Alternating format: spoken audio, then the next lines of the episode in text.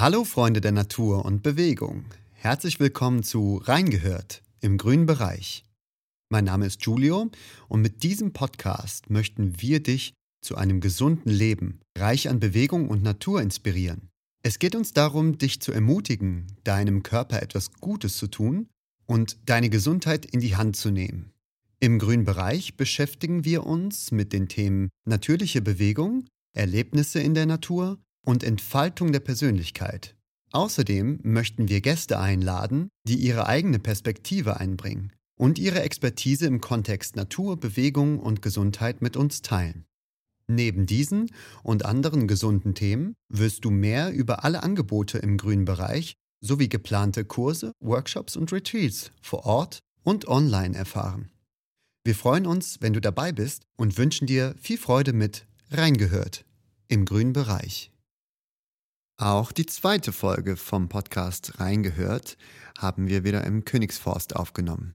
Dieses Mal sprechen wir über unsere sportwissenschaftlichen Studiengänge, wie wir an die Deutsche Sporthochschule in Köln gekommen sind und welche Schwerpunkte wir dort belegt haben während unseres Studiums. Es geht unter anderem um den Schwerpunkt Gesundheit und Prävention sowie Bewegungsvermittlung, Natursport und Erlebnispädagogik.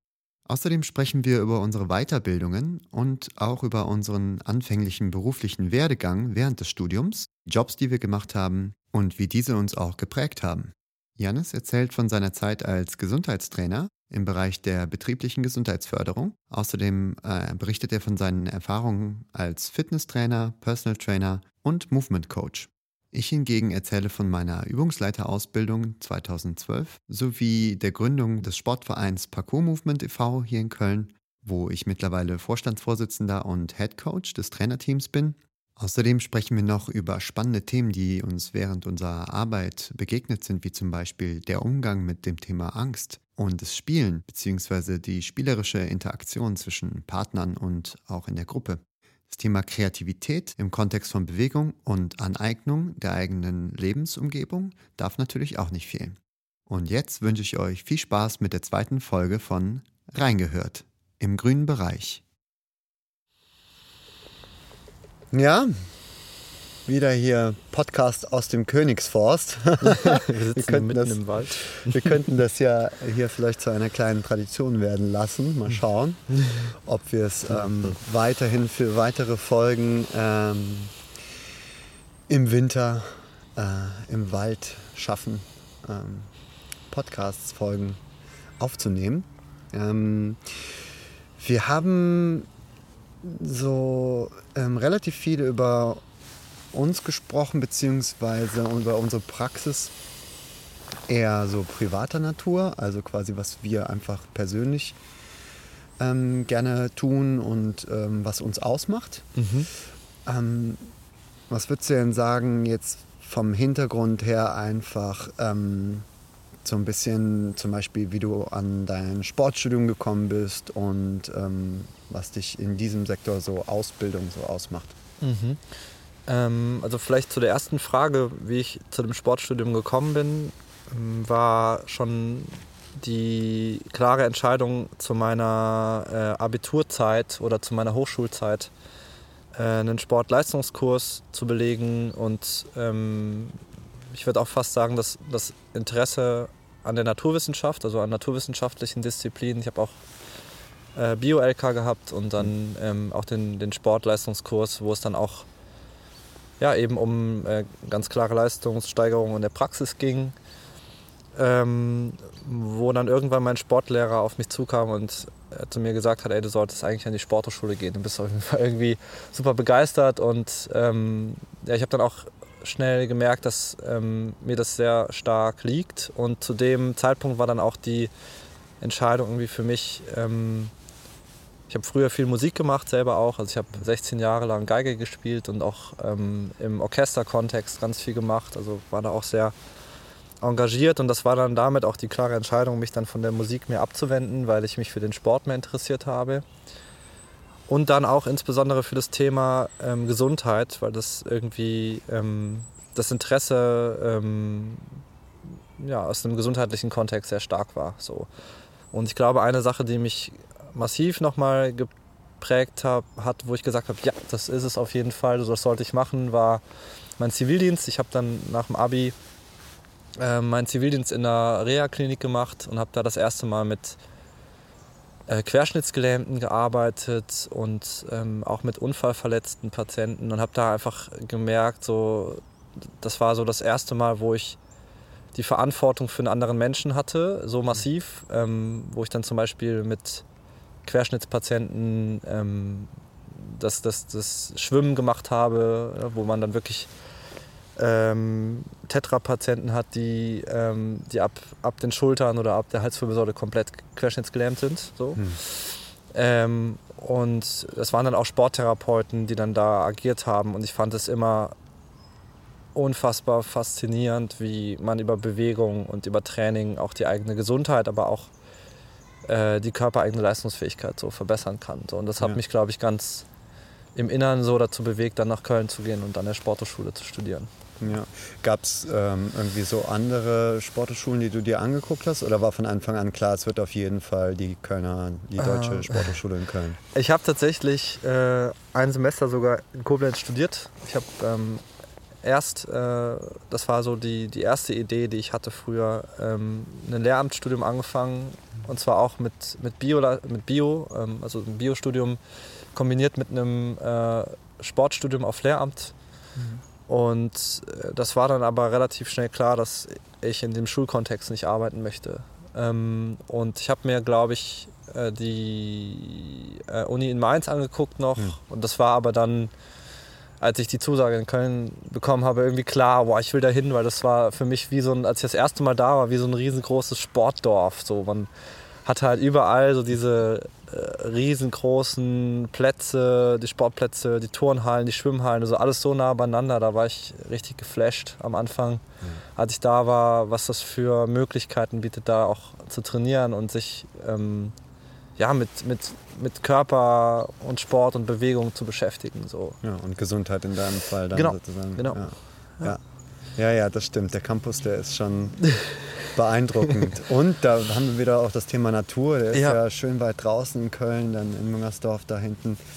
Ähm, und mitten auf dem Campus schön die ganzen äh, Bäume und ähm, ja. das ist schon, das wirkt schon so ein bisschen so, als wäre der so mitten in der Natur. Das ist eigentlich ganz cool. Wie, wie, sehr mich, wie sehr mich das Thema Natur dann noch äh, so in der, in der Zukunft ähm, prägen würde, das war mir zu dem Zeitpunkt noch gar nicht so bewusst. Also ich habe da noch gar nicht mit dem, ähm, ja, mit dem Gedanken gespielt, überhaupt irgendwas mit Natur oder so zu machen oder ähm, diesen, diese Naturverbundenheit zu haben. Das war mir bis, bis zu dem Zeitpunkt in, der, in dem Ausmaß gar nicht so klar irgendwie. Mhm. So. Ja. Das kam erst sehr, sehr spät tatsächlich auch. Mhm. So. Ja. Ja, bei uns auf der Schule gab es leider keinen Sportleistungskurs. Jetzt erzähl mal, wie war das denn bei dir? Ja, mein Bruder hat tatsächlich die Schule gewechselt, weil er eben auch Sportleistung machen wollte. Ähm, mhm. Und ähm, der ist dann äh, Sportlehrer geworden. Und ich habe tatsächlich nach dem Abi überlegt, ähm, Lehramt zu studieren. Dann wäre es wahrscheinlich Sport und Englisch oder Sport und Musik gewesen, weil es ist bei mir auch so ähnlich wie bei dir. Ich habe mich äh, sehr viel und sehr lange mit Musik auseinandergesetzt ähm, und äh, auch immer, immer gerne Musik gemacht, hauptsächlich gesungen. Und ähm, ja, da musste ich mich entscheiden nach dem Abi und ich habe mich gegen Sport auf Lehramt entschieden. Also ich habe immer gerne Sport gemacht, deswegen irgendwas mit Sport oder Musik war eigentlich klar so und ich habe mich gegen Sport-Lehramt entschieden, weil ich dachte, irgendwie, es gibt so viele Schüler, die keinen Bock auf Sport haben oder keinen Bock auf äh, was auch immer ich sonst noch unterrichtet hätte in der Schule haben. Ich möchte keinen Leuten irgendwas beibringen oder irgendwas vermitteln, die da keine Lust drauf haben. Das war so, glaube ich, damals mein Gedankengang, warum ich mich gegen Lehramt entschieden habe, was ja eigentlich so wie so eine sichere Nummer gewesen wäre. Ich wusste, ich unterrichte gerne und habe mich dann tatsächlich für mein erstes Studium entschieden, Musikwissenschaft und Ethnologie, ist ein Zweifach-Bachelor in Köln an der Uni. Ähm, und ähm, genau, habe das auch fertig gemacht tatsächlich und ähm, den Bachelor abgeschlossen. Und ähm, dann habe ich irgendwie doch Lust bekommen, wieder in dem Bereich äh, Sport äh, mich noch weiterzubilden und auszubilden. Und das kam, weil ich eben schon ganz, ganz lange als Übungsleiter ähm, gearbeitet habe. Mhm. Also im Grunde genommen habe ich ähm, ja dann während meines ersten Studiums ähm, Parcours für mich entdeckt und sehr, sehr früh angefangen, ähm, erste Kurse zu vertreten und dann auch wirklich als Trainer ähm, zu arbeiten. Äh, mit Kindern, äh, Jugendlichen und Erwachsenen im Hochschulsport habe ich dann die Parcoursgruppen ähm, betreut als Übungsleiter und habe dann auch meine Übungsleiterausbildung gemacht. Und da habe ich eigentlich sofort Feuer gefangen, wenn man das so sagen kann. Also da kam so direkt der Funke, so, wo ich gemerkt habe, boah, da sind Leute, die Lust haben, das zu lernen. Die kommen dorthin und zu mir, weil sie wirklich genau darauf Lust haben und nicht auf irgendwas anderes, irgendeinen anderen Sport oder so also ohne Zwang sozusagen. Und das hat mir so viel Spaß gemacht, dass ich dachte, ja, das möchte ich gerne beruflich machen. Und dann ähm, wollte ich aber ganz dringend oder auf jeden Fall noch mein Studium abschließen, weil ich schon relativ weit war und habe das dann abgeschlossen. Und im gleichen Jahr bin ich an die Sporthochschule gewechselt. Und witzigerweise war es bei mir genauso, dass mich eben nicht nur Sport und, oder Bewegung so interessiert hat, sondern ähm, eben auch Gesundheit. Und mhm. ähm, ich hätte fast SGP, also Sport in Gesundheit und Prävention, auch studiert wie du. Wäre ich im gleichen Studiengang gelandet. Und dann habe ich mich aber mit ein paar Kommilitonen bzw. Menschen dort an der Sporthochschule unterhalten, die schon länger da studiert haben. Und es wurde dann auf jeden Fall ähm, Sporterlebnis und Bewegung weil äh, mich auch vor allem der Bereich der Erlebnispädagogik, ähm, Natursport und ähm, die viele Praxis, die wir in, in dem Sporterlebnis und Bewegung haben, ähm, gecatcht hat und das mich dann doch irgendwie mehr interessiert hat, mhm. auch, auch beruflich in, in diese Richtung zu gehen. Und ähm, ja, so bin ich an die Sportschule gekommen. Im Grunde genommen habe ich, ähm, wenn man das aus, aus einer anderen Perspektive nochmal mit anderen Worten sagen würde, ähm, Lust gehabt, ähm, auf das, was ich sowieso schon tue, als Parcourslehrer, als Parcourstrainer zu arbeiten, nochmal so eine Art äh, fundiertere, wissenschaftlichere ähm, Ausbildung eben ähm, ja, dahingehend ähm, anzufangen. Und mhm. ja, und das ist eine sehr gute Entscheidung gewesen, auf jeden mhm. Fall. Ja. Mhm.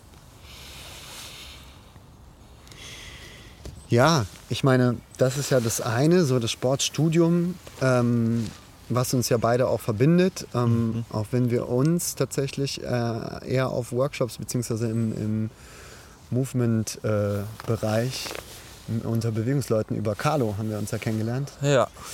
Ähm, das war der Start. Mit dem wir ja auch ganz viel zusammen auf Workshops waren. Also was mich jetzt vielleicht noch interessieren würde und vielleicht auch die Zuschauer oder Zuhörer. Ähm, neben dem Sportstudium, was sind denn so andere Bereiche, wo wir uns irgendwie, ähm, wo du dich äh, irgendwie weitergebildet hast und ähm, ja, Seminare, vielleicht Workshops, die du besucht hast, die dich geprägt haben? Mm, also ich hatte ja äh, ähm, eben schon gesagt, dass ich ähm, am Anfang mit dem Thema Natur gar nicht so viel Kontakt hatte erstmal. Also ähm, ich habe mir sehr, sehr früh eben diese reine ähm, gesundheitliche Brille im Sportstudium aufgesetzt und das hat sich auch durch unterschiedliche ähm, ja, Arbeitsfelder gezogen, in denen ich dann aktiv war. Ich habe ganz, ganz früh im, ähm, im Studium äh, über Umwege oder über Glück ähm, eine, eine, freiberufliche Tätigkeit ähm, angefangen. So als Gesundheitstrainer über die Technikerkrankenkasse. Das war so der Start, wo ich das erste Mal in den, in den Kontakt mit, ähm, ja, mit dem Gesundheitsfachberuf sozusagen gekommen bin, wo ich dann deutschlandweit äh, rumgetourt bin und unterschiedliche ähm, Unternehmen und Firmen im, äh, im BGF-Kontext über ähm, Gesundheit, Bewegung, ähm, ja, Gesundheit und Bewegung eigentlich primär ähm, aufgeklärt habe. Das war auch das erste Mal, wo ich ähm, da mit unterschiedlichen anderen Disziplinen in Kontakt gekommen bin. Ich habe dann zum Beispiel mit Ökotrophologen oder mit hm. Ernährungsberatern oder mit ähm, Stresscoaches sozusagen ah ja, Events äh, veranstaltet und geleitet, ähm, wo wir ja, für die betriebliche Gesundheitsförderung aktiv geworden sind. Das heißt, wir haben so Impulsvorträge gehalten oder haben ähm, bewegte ähm, äh, Mittagspausen gemacht oder auch so Multiplikatoren-Schulungen, so hieß das früher, äh, wo wir quasi andere Mitarbeiter in, äh, in Bewegung schulen, damit die Mitarbeiter wiederum für ihre äh, Kollegen und Kolleginnen ähm, bewegte Pausen anleiten können. Das war so der Start, wo ich dann auch mit dem Thema Bewegung aus dem gesundheitlichen Kontext in Kontakt gekommen bin. Und das hatte aber dann irgendwann einen Limit, wo ich gemerkt habe, irgendwie kann ich da nicht so viel bewirken, wie ich das gerne möchte, weil es sehr stark vorgegeben war und ähm, weil ich nicht den Eindruck hatte, dass das, was ich mache, nachhaltig ist. Und dann bin ich immer mehr in die ähm, ja, Fitnessszene eingetaucht. Ähm, das hat angefangen früher in einem Fitnessstudio, ganz klassisch irgendwie. Da habe ich dann ähm, neben dem Sportstudium in, im Just Fit äh, ein paar Kröten verdient ähm, nebenbei. Und auch da habe ich dann relativ schnell gemerkt, dass, ähm, ähm, dass ja, die, die Veränderung, gerade die körperliche oder auch die mentale Veränderung irgendwie limitiert ist. Also es war dann irgendwie auch sehr schablonenhaft und ähm, immer sehr gleich. Mhm. Und darüber bin ich dann irgendwann äh, über den, den Queranstieg ins Noch 3. Das war dann so der, das erste Mal, wo ich ähm, auch mit dem Bewegungsthema mehr in Kontakt gekommen bin als äh, mit dem reinen Trainingsaspekt. Das war dann auch der Zeitpunkt, wo ich dann mehrere Fortbildungen auch im, ähm, im Bereich Bewegung gemacht habe, so im Movement-Bereich. Ähm, da bin ich dann in das Thema Personal Training und, und auch in den Coaching-Bereich reingekommen, das erste ja. Mal, wo ich plötzlich jemanden vor mir stehen habe, der sagt, ey, ich habe das und das Ziel, kannst du mich dahin bringen? Und ich habe das und das Problem, kannst du mich dahin bringen? Das heißt, es war ein ganz, klarer, ganz klares Ziel geebnet und man arbeitet mit einer Person sehr intensiv zusammen. Also man erhebt einen Ist-Zustand, ähm, interveniert dann mit, ähm, mit Kraft- und Beweglichkeitstraining in erster Linie und ähm, schaut, welche Veränderungen ergeben sich da. Und das war dann schon sehr nah an dem, wo ich gesagt habe, ah, okay, wow, was da für Potenziale hinterstecken. Es hat mich auch begeistert, die Veränderungen bei Leuten zu sehen, die dann vielleicht mit einem Schmerzproblem kamen. Und es war dann nach, nach einer gewissen Zeit, so nach drei Monaten, war das Schmerzproblem weg. Oder ähm, ja äh, ja, oder die Leistungsfähigkeit vom, vom Körper primär. Ähm, ich habe dann sehr viel im Bereich Kettlebell-Training gemacht. Das war dann so der, die Zeit, wo ich sehr viel auf Kettlebell-Training ausgerastet bin, selber auch. Und dann auch die eigene Leistungsgrenze in dem Kontext auch mal ausgetestet habe. Also ein Türkisch Get-Up bis zu einer 48 äh, Kilo Kugel mit 68 Kilo Körpergewicht war dann so, dass, dass wo ich dann gemerkt habe, das ist die Grenze, mehr geht nicht für mich. Ähm, ja, und das ja, ist dann das quasi so ein bisschen schon, könnte man sagen, so Fitnesssport, ne? so ein Athleten-Dasein im Bereich des Fitnesssports. Genau, also es war dann für mich auch irgendwo mehr als Fitness, weil das halt auch, ähm, ja, weil man ganz, auch ganz klar irgendwie auf ein, auf ein Ziel, was ja auch sehr leistungsorientiert irgendwo ist, auf ein, ein Ziel hinarbeitet. So. Äh, was in dem ja. Fall halt sehr stark Kraft, äh, kraftorientiert war. Ne? Oder auch vielleicht beweglichkeitsorientiert war. So. Ja das war ähm, so mein Werdegang, den ich ähm, äh, bis, zum, bis zum Ende des Sportstudiums oder auch noch danach gegangen bin. So. Ja. ja. ja spannend, spannend, dass du so aus der Ecke kommst. Das ist echt äh, immer faszinierend, wo wir uns da dann auch irgendwie, ja, vielleicht auch so ein bisschen in der Mitte getroffen haben. Mhm. Also bei mir habe ich ja eben schon erwähnt, war sicherlich so eine initiale Zündung, dieses ähm, Übungsleiter-Dasein im Kontext ähm, Sportverein, also Turnverein tatsächlich. Ne? Also Hochschulsport einerseits, wo ich dann als Trainer eben aktiv war und dann eben aber auch der Mülheimer Turnverein hier in Köln, riesen Breitensportabteilung, wo wir im Grunde genommen die gesamte Parcoursabteilung dann anfangs aufgebaut haben, weil mhm. es halt super viele ähm, Jugendliche einerseits und dann eben aber auch Erwachsene gab, die äh, Lust hatten, das ähm, auszuprobieren. Damals war das noch sehr stark an, an so eine Schulturnhalle gebunden, wie das halt beim Vereinssport ja auch so üblich ist. Und ähm, die hatten dann immer ähm, geschlossen in den Sommerferien zum Beispiel oder mhm. so. Ne? Und dann mhm. gab es halt kein Training. Und dann haben wir halt irgendwie immer schon angefangen, ähm, die Leute nach draußen einzuladen, weil wir halt selber viel draußen Parcours trainiert haben und dann ähm, haben wir gesagt, jo, die Halle ist dazu, aber wir trainieren trotzdem an, an dem gleichen Tag, an dem gleichen Termin vielleicht, kommt doch einfach mit raus. Und daraus ist eigentlich so die Idee entstanden, ähm, dann tatsächlich einen Verein selbst zu gründen für Parcours und ähm, Outdoor-Bewegung an der frischen Luft. Wow. Und ähm, weil wir das ja sowieso schon angeleitet haben, gemacht haben, aber eben keine Versicherung zum Beispiel hatten. Also am Anfang war das wirklich so eine ganz pragmatische Lösung. Ja, wir machen das ja eh schon, ähm, aber wir brauchen ja gar keine Halle. Ähm, lass uns doch einfach einen Verein gründen. Und ähm, so war das 2012. Es war auch das Jahr, wo ähm, ich meine Übungsleiterausbildung gemacht habe, also wo ich das dann so ein bisschen naja, ernster genommen habe, äh, ist jetzt übertrieben. Also eine Übungsleiterausbildung ist jetzt auch nicht so, also es sind glaube ich, ich weiß nicht, das sind 120 oder 160 Stunden, ich weiß schon gar nicht mehr, was das damals war. Auf jeden Fall so an Wochenenden, ne? so eine Wochenendausbildung. Viele Wochenenden, über ein halbes Jahr oder so, hat sich das erstreckt. Und ähm, so hat das eigentlich angefangen. Aber dadurch, dass ich eben auch ähm, dann Vereinsgründer, äh, ne, Vorstandsmitglied oder aber auch Gründungsmitglied bei Parkourmofund war, ja, hieß es dann eben auch, ne, einen Verein aufbauen bzw. Kurse ins Leben rufen. Äh, da gewissermaßen nicht nur derjenige sein, der das äh, anleitet, ne, sondern irgendwie auch die Hintergrundarbeit macht. Und das hat ja auch dann viel mit Werbung zu tun und so weiter und so fort. Mhm. Also da habe ich dann so in dem Bereich gearbeitet. Man könnte das vielleicht sowas wie Vereinsmanagement nennen. Mhm. Allerdings ist es natürlich auch einfach äh, so, dass wir ja im Grunde genommen immer noch ein relativ kleiner Verein sind. Das hat, ist über die Jahre so gewachsen.